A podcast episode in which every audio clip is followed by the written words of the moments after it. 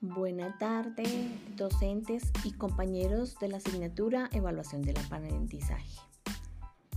Para nosotros, María Elvira Hernández, Rosalena Moreno, Luis Alberto Herida y Rubí Milena Pinilla, es de total agrado poder compartir con ustedes los conocimientos adquiridos para esta asignatura.